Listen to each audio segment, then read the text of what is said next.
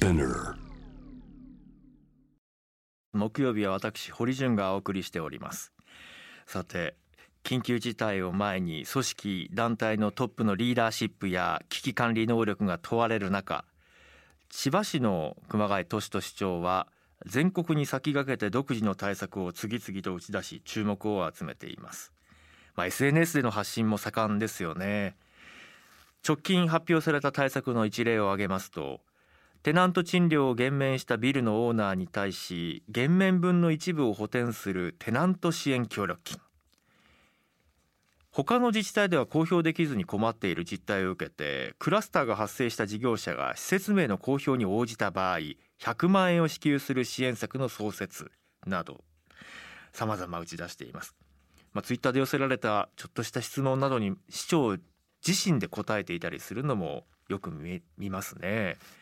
こうした対策は熊谷市長のどのようなリーダーシップのもとに行われているのか。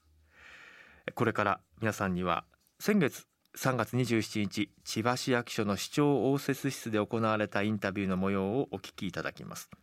皆さんが理想とするリーダー像と照らし合わせながら聞いてみてください、えー、熊谷さんよろしくお願いします。よろしくお願いします。あ実を言うと今日はですね3月27日の金曜日です、えー、昨日千葉市では週末から都内への不要不急な外出を避けるよう要請、まあ、都民に対しても市内への往来を控えるよう発表。まあ、そうした中、ちょっと我々都内から来てしまいまして、ちょっと大変恐縮しているんですが、まあ、ぜひお伺いしたいことがありました。えー、そしてまあ新型コロナ対応の真っ只中ということですが、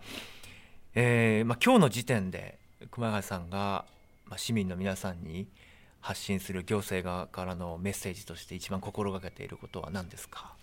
一番大事なことはですねやっぱり先の予測をしっかり申し上げてある程度先の景色が多くの市民の皆さんが持てるようにするということだと思うんですね。この間かなり唐突と、まあ、市民や国民が思うような行政からの発信があってかなり惑うことも多かったというふうに思います。しかしながら情報を持っている私たちは大体こういう方向に最悪の場合は行くいい場合はこう行くっていうのは大体見えてるんですね。なので早め早めにこういうことが起き得るよその時はこうするよっていうのを出しながら、ええ。市民の皆さん方に心の準備をし静かにそのステージごとに最適な行動をとっていただく。これが我々が今一番意識していることです。そうですね。あのこういう時に一番こう懸念しているのはこうどことなくこう胸に響く強いメッセージ、えー、強いインパクトのあるキャッチフレーズそういったものを聞くとこうついつい高揚したりとか、ね、安心して強いリーダーを求めるっていうなりがちですけどでも本当に今求めてるのはじゃあ薬が手に入らない人にはどういう仕組みで届けるの、えー、精神疾患のある方がじゃあ外出禁止となった時にどこにどういう手順で駆け込めばいいの？とかより丁寧な具体的な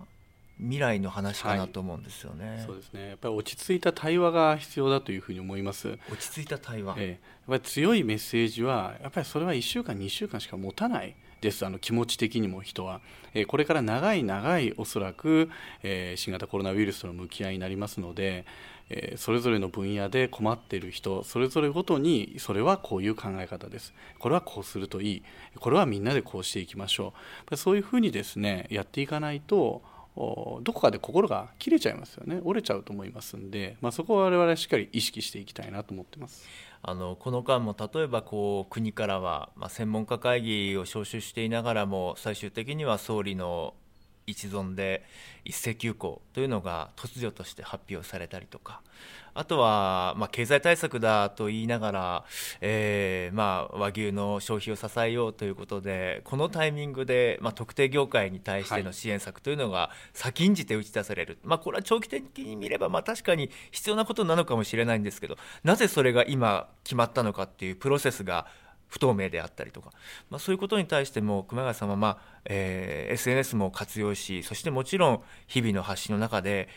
きちんと地域の自治体の首長として物申すんだっていうそういう姿勢を貫いていらっしゃいますよね。はい、これはどういう思いからそうしたあことを続けていらっしゃっているのかっていうのをぜひ教えてもらえますか？はいやっぱり総理の一斉休校はですね、まあ、明らかに唐突感がありましたし僕らからするとですね、えー、例えば学童保育の問題について、まあ、何ら整理されてないというのはもうすぐに分かりましたので学校が一斉休校しても学童保育ですし詰めでですね子どもたちが密集したらですね、うん、感染リスクが上がってしまうわけでこういうものに関してはちゃんとおそらくそこまで現場の細かい景色が見えてないんだと思いましたからそれはちゃんと警鐘を鳴らして全国で感染リスクを下げることをしなければいけないと、まあ、それを批判的に捉えあのだというふうに言われてしまうとですねいやそうじゃないんだと。問題点はやっぱり現場なりに指摘をしてえそこは改善をみんなでしていきたいんだと、まあ、そういう思いです。これからもおそらく国も国で何とかしようという思いの中でいろんな政策を打ち出すわけですけれども我々我々で逆に現場のことは一番分かってますから現場からのフィードバックをしてですね日本全体が一番最適な形でこの難局を乗り切れるようにですねそれは僕らは努力する義務があるんだろうと責務があるんだろうと、まあ、そういうふうに思ってます。あのせっかくの機会ですからその行政の舞台裏も少し教えていただければと思うんですが、まあ、アウトプットとしてはあの熊谷市長があのいやこれは私たちは自分たちでさまざまな判断をしてきめ細かな対応策を取っていきますと。で抗議するところは抗議しますというそういうスタンスはすごく伝わってくるんですがそうやって宣言した後市役所内の皆さんとともにどんな取り組みをどんなあ指示を出しながらどんなことを逆に聞きながら進めていったのかあの学校の一斉休業あ一斉休校とあの時のその後の対応についてもちょっと舞台裏を教えていただけます。はい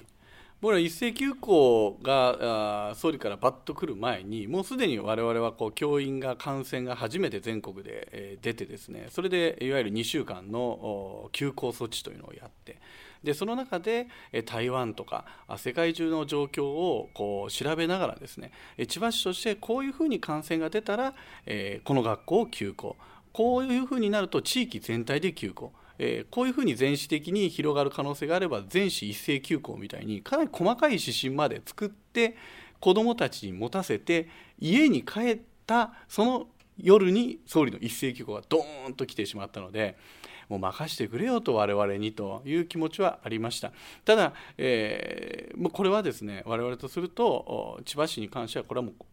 こうせざるを得ないと。ただし先ほど申し上げた通り学童保育の問題をクリアしなければいけないのでやっぱり低学年はなんとかするしかないよねということでちょうどまさにこの場に、えー、教育委員会の教育長以下の幹部と、それから学童保育とかを所管する子ども未来局の幹部が全員もさらには公衆衛生部門保健福祉局保健所の人間も集まって我々議論対策をしてましたのでその中でやっぱり低学年を見るしかないよと。で学校に任せたいと。でどれぐらいの密度だったら感染リスクを抑えられるんだと。そういうことをこう公衆衛生部門教育委員会それぞれごとに指示をしたり確認をしたりして、まあ、短時間で方針を決めてですね、まあ、それを対外的に発信したという感じですね。ジレンマであったり、まあ、紛糾したりしたそうしたこうテーマっていうのはありませんでしたか？我々かなり一つ一つ悩みながらやってますけれども例えば公共施設一つとっても、いや確かにリスクを最小限化するには全部閉めちゃうって方がいいわけですよ。うんしかしこう全部閉めてしまった時に例えばじゃあ高齢者が、活動する場所を失って、まあ、短期間ならいいですけども一定期間になってくると絶対心の問題体の問題とかが出てきてしまう。もしくは学びの問題がある。それらは全て、人が生きていく上で重要なことですから我々はただ安直に全部閉めるんじゃなくて全部施設の状況を見て感染リスクを低減する方法を徹底的に考えてそれでできるんだったら部分的に開けるし、うんうん、それがやっぱりこの時期は慎重にした方がいいねっていうのは全部そこは閉めるしかないし一個一個全部整理してくれって言って僕らは細かくやってなので他の市がですね全部閉めてる時も我々ここだけは空いてますとできますという形を取りましたのでそこは僕らなりの工夫だったんじゃないかなと思いますね。徹底したやはりこうアセスメント調査、はい、ファクトデータそうしたことに基づいて初めてきちんとした対応が取れるということですよね。はい、まあ、それを指示するのがそしてまあ何かあった時の責任というのは熊谷さんを追うんだというそういったこうお話もされたりはするんです、ね、そうですね。結局これってやっぱり首長があ市長が責任を取らない限り職員からするとですねその一歩踏み込むっていうのはやっぱりできないですよ。ですからこの間も我々とすると千葉市として感染リスクをしっかり考えて徹底的に見極めた後イベントによってはやるものもあるし施設だって開けるものもある。そこは勇気を持って最後は私が政治的に責任を取るからやっぱりやろうよというやり取りを常にしていますね。熊谷俊人市長の言葉の中には実を言うと再開するには閉じる時の根拠が明快でないと再開できないんだということも語っていました。さあ後半は新型コロナウイルスが落ち着いた先に思い描くアフターコロナ千葉市の未来像についてお話を伺いました僕はあの熊谷さんがあの取られている規制緩和策で一番その共感を覚えるのはきっとこれからいろんな今までの経済の仕組みの在り方では回らないもう維持できないっていうことに対して新しいその仕組みを入れていきましょうっていうそういう提案だと思ってるんです、だからまあ人口も減るしで一方であの気候変動による想像にもしていなかったような災害に見舞われたりとかあとはやはりこう逃れることができない人口減少少子化っていうものに対してどうやってじゃあ自治体を維持して発展させていくのかっていう維持だけじゃなくてやっぱり成長させていかなきゃいけないというところもある。まあ、そのあたりの話をさらに伺っていきたいんですけれども、はい、まあ、この、えー、菅野熊谷市長の実績としてはやはりこう財政再建であり規制緩和にあって、えーまあ、いろんなこう経済活動に関して上向きのものを目指してこられたと思うんですよね。現状とは言っても、うん、あのまだまだ厳しいというところもあるかもしれませんね。現状千葉市の状況について今の手応えいかがですか？そうですね。私が就任したこう11年前2009年は、まさにリーマンショックの直後ですから、まあ、ある種今と経済状況は似ていると思います、ね、あの時には本当に千葉市の財政状況というのは政令市で一番悪かったですから本当にこう苦しい中でその地域の人たちや経済界を助ける財政出動もできないような状況でした。それがこの11年間職員とともに本当に血のにじむようなですね財政の再建をしてきて今はですねもうゼロに近かったその基金も一定程度貯めてきてますし今回は市民の皆さん方それから経済界のために必要な財政出動が一定程度できる環境まで作ってきているのでそこはですねこれまでの努力がものを言う時じゃないかなというふうに思ってます。なぜその財政再建が叶ったのか、まあ、逆に言うと今までの方々ではなかなか成し遂げられなかったのはなぜだったのか。こう千葉千葉市っていう、まあ、その市が持っているポテンシャルをもうさらに生かされていったのかそのあたりも教えていただけますか？はい私たちがこの間力を入れてきたのは例えば何か町を活性化するときに、まあ、開発であったりだとか何か活性化策を打つときに全部税金でやらないっていうことなんですね。自分たちのその税金を突っ込むと、まあ、楽ですよ。でも借金というのが残るそうではなくて、えー、いわゆる規制緩和をしたりもしくは民間投資を引き出したりして同じことを民間の資本でやるというのを我々としてはですねあの工夫してきました。例えばあの稲毛の海岸、ここはもう非常に美しい人工の砂浜があるんですけれどもここも、えー、民間事業者と一緒に、えー、開発をして、えー、例えばシーサイドレストランやカフェといったものが今できてにぎわってますけれどもこれらは民間が投資をしてそして私たちが公園の土地を貸して逆に収入を得ているというパターンですね。他にもあの内陸部でも僕らあの乳牛を酪農家のために育成する牧場があったんですけども、ここも今民間資本によって、え観光牧場として再スタートをしようとしているという形で今市内のあらゆる場所に、え民間とのコラボによって大規模な投資が行われるような空間を作ってきているのでこういうできる限りその工夫をしてえー、民間と一緒にやれるものはやる、まあ、こういう工夫の積み重ねが今の状況を作っていると思います、まあ、幕張にしてもこの10年でずいぶん変わったなという印象を受けます、はい、まあ、企業誘致一つ熊谷さんの視線の中での実績の一つですけども、はい、そのあたりの舞台裏ってどうだったんですか、はい実はですねこの企業誘致で来てくれた企業のこの意思決定された方々と話をすると確かにその補助金とかのメニューも良かったんだけれども、うん、一番のそのポイントは千葉市のその経済部さんのフットワークの良さですよっていう話をするんですよね。もう我々がそのいわゆるどこに進出するかを考える際に一番千葉市があのフットワークが軽かったと。で、えー、我々がこういうところの情報欲しいといえばあすぐに持ってきてくれたと。本当にその意思決定もしくは社内を説得するために我々が必要な情報であったり取り組みは全てしてもらったと。でこういうで場合によってはその申請処理行政的申請処理まで彼らがアカウント的にフォローしてくれたと。なので最終的に社内を説得するときにこの町であれば進出した後もしっかりとしたサポートを受けられるし信頼できるその行政としてのパートナーだということがですね大きなポイントだったんですよっていうことをですね言ってくれました。ああそれ面白いですね。その役所の中の一機関がまるでこうコンサルであり代理店でありみたいな、はい、そういうパートナーだと心強いですよね、はい、僕らの補助制度もちょっとそこが特徴で、ええ、外から来て終わりじゃなくて、うん、実はその後もしくは市内のもともとの企業が投資をする際にも僕らは支援をするっていうメニューがあるんですよ。ですから僕らはよく言ってるのは伴走型ですと、ええ、共に成長する。それが理念。だから例えば大きいところじゃなくても小さな企業でもそういう投資を重ねていけばですね実は僕らの補助メニューの対象になったりそれをまあ多分首都圏で一番比較的早くやってるんですけども、ええ、まあ、それが僕らの一応ポリシーなんです、ね、なるほど。あのモノレール降りて先ほど市役所の中に入ったらすぐそこに経済部さんがあって、はい。はい、で早速あ民間の方かなっていう方々がちょっとネクタイ正しながら中に入っていかれて、はい、いやだからその建物自体のアクセスもねいいなと思って結構驚いたんですよ。相当変わりましたよ経済部は。あそうですか、えー、どういうふうに変えたんですか？もともとどうだったのかいや、えこれこれまでももちろん一生懸命やっていらっしゃったと思うんですけど熊谷さんが来てやっぱりどういうふうにこう変わっていったのか変えていったのか変わろうとしてきたのか。やっぱりですね例えばあのじゃあどこそこの企業がひょっとしたら千葉市に進出してくれるかもしれないみたいな話があったら、うん、じゃあ一緒に行こうよと。行ってもう行っちゃうと。例えば幕張新都心の実はその企業群とあの千葉市の経済部ってほとんど接点がなかったんですよ。えそうなんですか、うん、で結局あのこの市役所にいると幕張って、まあ、ある種千葉市内だけどちょっと遠いわけじゃないですか。そうすると自分たちで行かないわけですよ。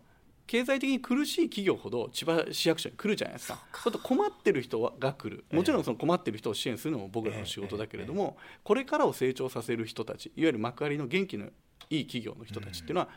千葉市に来る理由ないわけですよ。そうすると今一番最先端を行っている企業の実態をほとんど知らない中で経済政策を作るわけですよ。それ違うでしょということで、えー、私が幕張新都心の主だった企業を訪問するから、一緒に行こうよと。言ってで市長が行くんだったら何も知らない状態で市長行かせるわけないわけですそうするとまず経済部の職員が実際行くわけです、ええいや世の中ってこんなビジネスモデルあるんですねみたいな、でいわゆる今までと違うあのいわゆる役所に求めることが出てくるわけです今までは補助金をなんとかしてくれないかっていうこれもまあ重要なお願いですけれども、彼らはそうじゃなくてこういう規制緩和をやってほしいんだとかそういう、まあ、攻める企業ならではの行政に求めることが出てくる。これによってやっぱり経済部は少しずつ少しずつ意識が変わっていきましたよね。そこはやはりこう民間出身の熊谷さんの特性っていうのがまず生きたところそうですね。もう現場に行く実態を見るっていう。そうか。もう今じゃもう彼らは信頼できますもうむしろ彼らの方がどんどんぐいぐいやってくれます、あの今幕張っていう話がありましたが実を言うとこの番組の放送作家の北村健二さんはあの千葉市民もともと千葉市民だったんです。ただその子供の頃に見た千葉の元気さと、やっぱり今の千葉っていうのを考えた時に物寂しさを感じますと。特にこう幕張に関して思わず知らない人が見たら幕張市って言っちゃう。よく 出てきますから、ね、それだけその千葉市、まあ、その千葉のこの市役所がある千葉の中心部とまさにその幕張とのその違いみたいなことを元千葉市民の北村さんはこう感じるっていう話をずっとしててですね。まさに確かにまあその千葉市の今度はその千葉市の中心街のこと、ね、これについても熊谷さんにお伺いしたいなと、はい、今ちょうどここが変化のタイミングなんですね、うん昔の千葉市の中心部っていうのはあいわゆる中央公園というところがあるんですけどそこにパルコがあったり、うん、えもしくはですねまああのこの昔ながらのこう人たちがだとこうセンプラとかですね、言ったらこうピンとくるような、そういろんな商業施設があってにぎわってたんですよ。えしかしながらあまあ他の都市ともまあ大体同じなんですけども、だんだんだんだんその千葉駅っていう駅の方に商業の軸がこうぐーっと動いていってパルコが閉店になり、三越が閉店になり代わりに千葉駅にもう超巨大な駅ビルがドーンとできて、そこがまさに完全なる商業の中心地になった。これが大きなこの5年ぐらいのですね千葉の変化ですね。それは今後どのような、まあ、プランの役割を担っていくことになりそうですか、はい、必ずこの時に申し上げたのは確かに商業軸が移動することでその商業軸の近くでビジネスをしてきた人は絶対困るわけですよ。あの心情的にもねなんかやっぱり寂しいなとかえー、街を眺めた時に移行期間においてはやっぱりああ変わっちゃったんだなと思うだろうし。そうです。やっぱり人の中で変わりますから。しかし僕らの大事なところはノスタルジーに浸っちゃいけないんだと。時計の針っていうのは戻らないのでもちろんさっき言ったみたいにそのあまりにその急速なシフトは絶対に大きな負の側面がありますからそのシフトをできる限り遅らせるっていうやり方はある。でも元には戻らないので大事なことはその千葉駅を広く捉えた時に全体のパイが増えてるかどうかだと。パイの食い合いじゃ意味がないのでパイそのものを増やさなきゃいけない。駅ビルは確かにいろいろな僕らからしても、えー、思いはあります。しかしながら駅ビルができたことによって千葉駅に降り立つ人が増えて千葉駅周辺のいわゆるそのえー、ですか消費量そのものは増えているパイそのものは増えているのであとはこの増えたパイをいかに駅ビルだけじゃなくてもっと広く広げるか、これがあ周辺の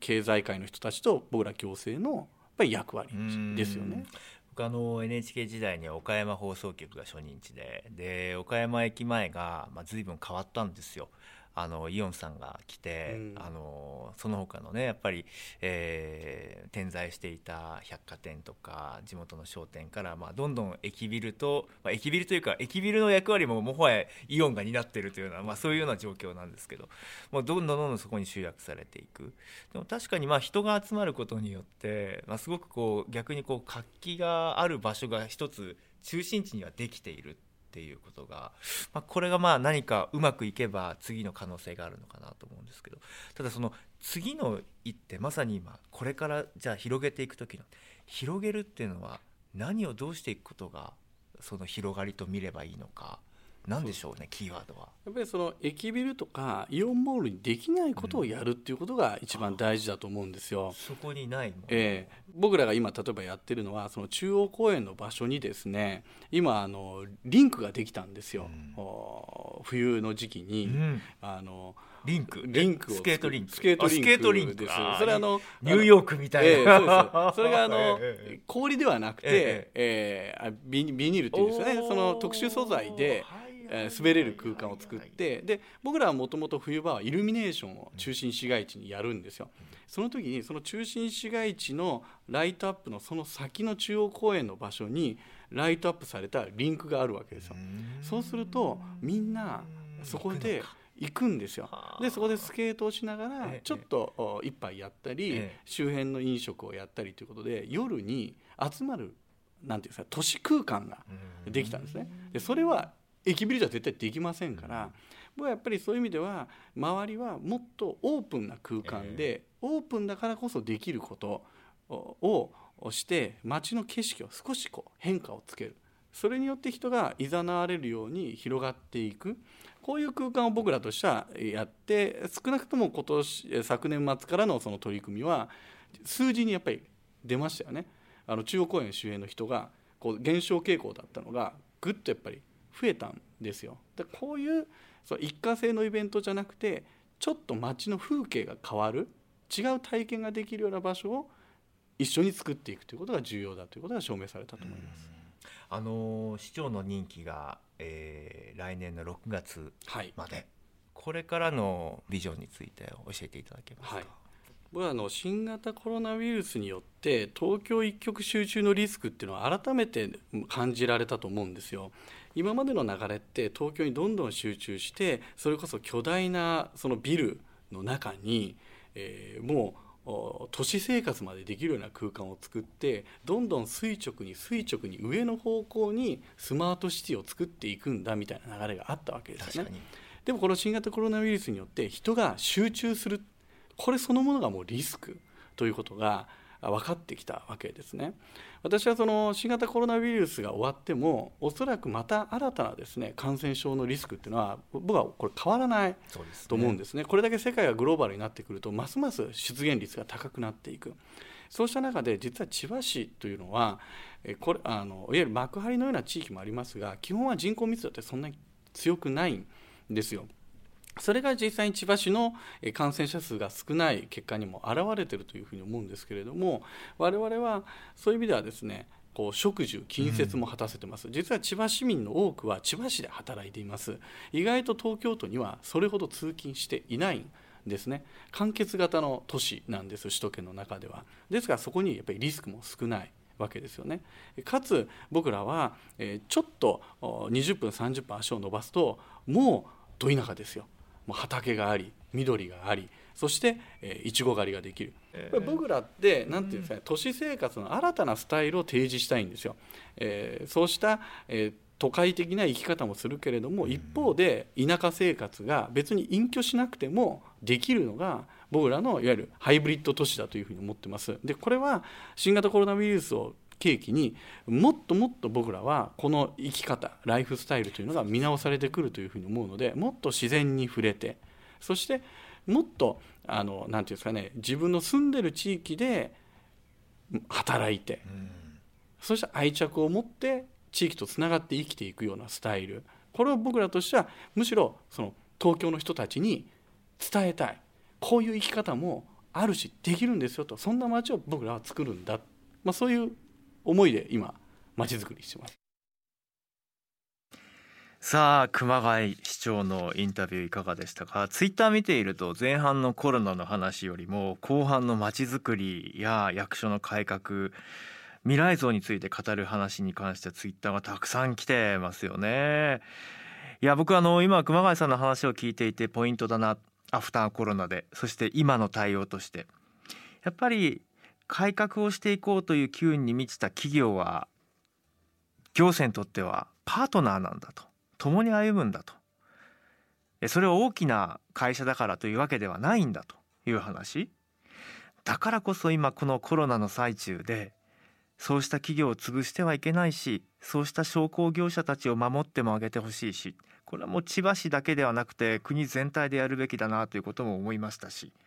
あとライフスタイルのありようも、まあ、駅前の構造を含めて街の在り方アフターコロナはやっぱりそこに住んでいてものづくりが近くにあって生産がそこにあって地域のものを地域で消費するっていう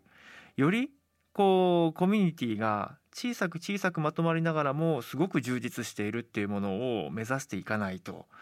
どこから世界貿易の中でトレードしてそれをもとに作ってっていうありようとはまたちょっと変わってくるんじゃないかなと思います。それだけにですね今足場の産業をどう守るのか足場の商店をどう守るのか大切な観点かなと思いますよね、えー、熊谷市長今日もツイッターで様々な発信を続けています。ぜひ皆さんアクセスをしてみてください。